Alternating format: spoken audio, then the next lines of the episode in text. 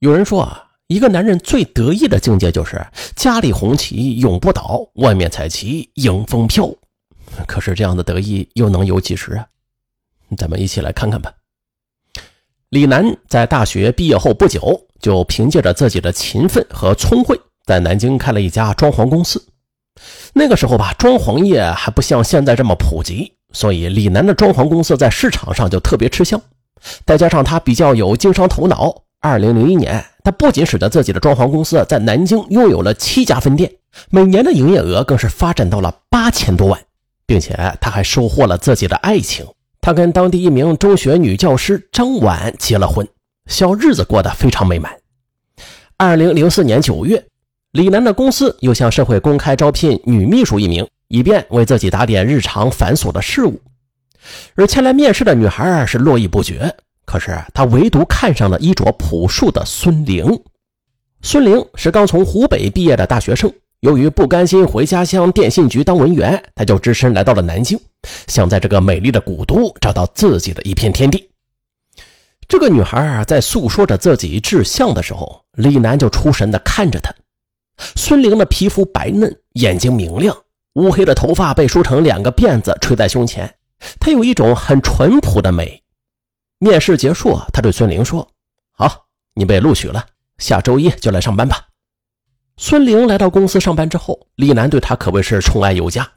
他经常借着公司的名义带着孙玲出差，他们一起吃喝游玩。他还买下了衣服和首饰送给她，他们的关系也是随之不断的升着温。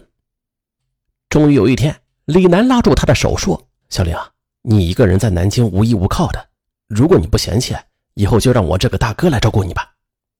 孙玲感动的是热泪盈眶，他就扑倒在李楠的怀里撒娇说：“嗯，李楠哥，我真的不知道该怎么报答你的恩情。”十二月二十四日平安夜，李楠约孙玲共进晚餐。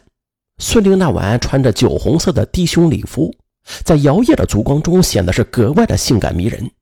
李楠看的都有些痴了，他抓住孙玲的手，深情地说。小玲，我爱你。孙玲眼里不仅闪烁起晶莹的泪花来，她也早就爱上了这位年轻有为的经理，心里早就有了以身相许的打算。而此刻，她终于等到了期盼已久的这三个字，内心的激动之情如潮水般涌出。她也是抓住了李楠的手，探过身来，在他耳边柔声的说道：“南哥，今天晚上我是你的。”晚餐结束之后，李楠就带着孙玲在酒店的七楼开了一间房。进了房间，李楠在洗手间里给妻子张婉打了电话，说今天晚上要陪客户打通宵麻将，就关了机。此时的孙玲坐在靠椅上，丰满而挺拔的胸部在低领晚礼服里是清晰可见。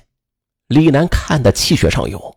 他再也等不及了，一把就搂住了孙玲，疯狂的亲吻起来。很快，双手又是不安分的伸到了她的晚礼服里。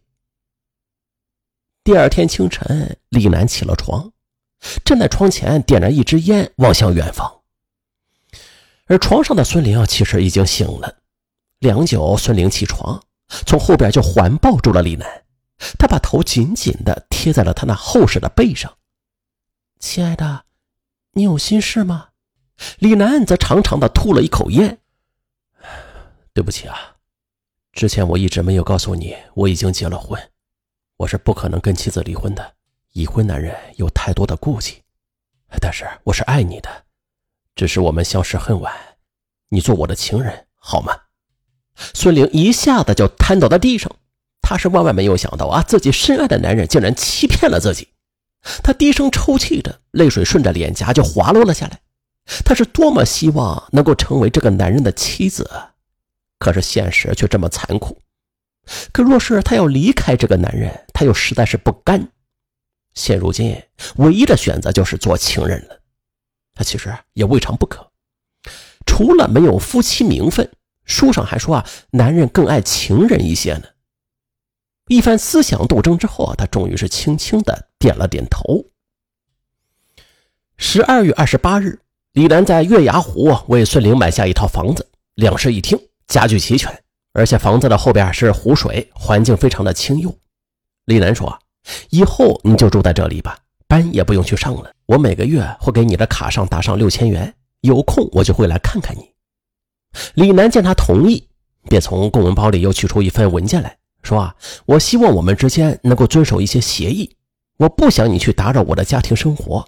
我爱你，所以请霸道的允许我规定你不能与别的男人来往。你先签个字吧。”孙玲想，真是个霸道的男人呢。但是这不正说明他爱自己吗？他就毫不犹豫地写下了自己的名字。从此啊，孙楠就经常偷偷的去月牙湖与孙玲小会。在这样的逍遥的日子里，他不仅有些飘飘然起来。他想，也许人生最得意的莫过于此吧。这样的快活日子持续了整整两年。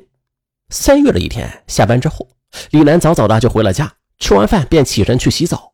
可是没过几分钟呢，他的手机就响了。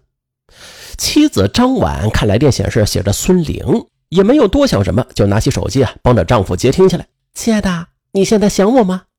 电话里传出一个娇滴滴的声音来。哎，你是谁呀？张婉听后急忙问他，结果电话里却传来嘟嘟嘟的一阵电话忙音。张婉再也抑制不住内心的怒火了，她冲进卫生间，拿着手机就质问道：“孙楠，电话里的女人是谁？”李楠心知大事不好，忙从浴缸里爬了出来。胡乱的擦了一下身子，披上衣服，又是拉着妻子走到了客厅。毕竟是在生意场上打滚了多年的人，这么片刻功夫啊，他已经想出了对应之策。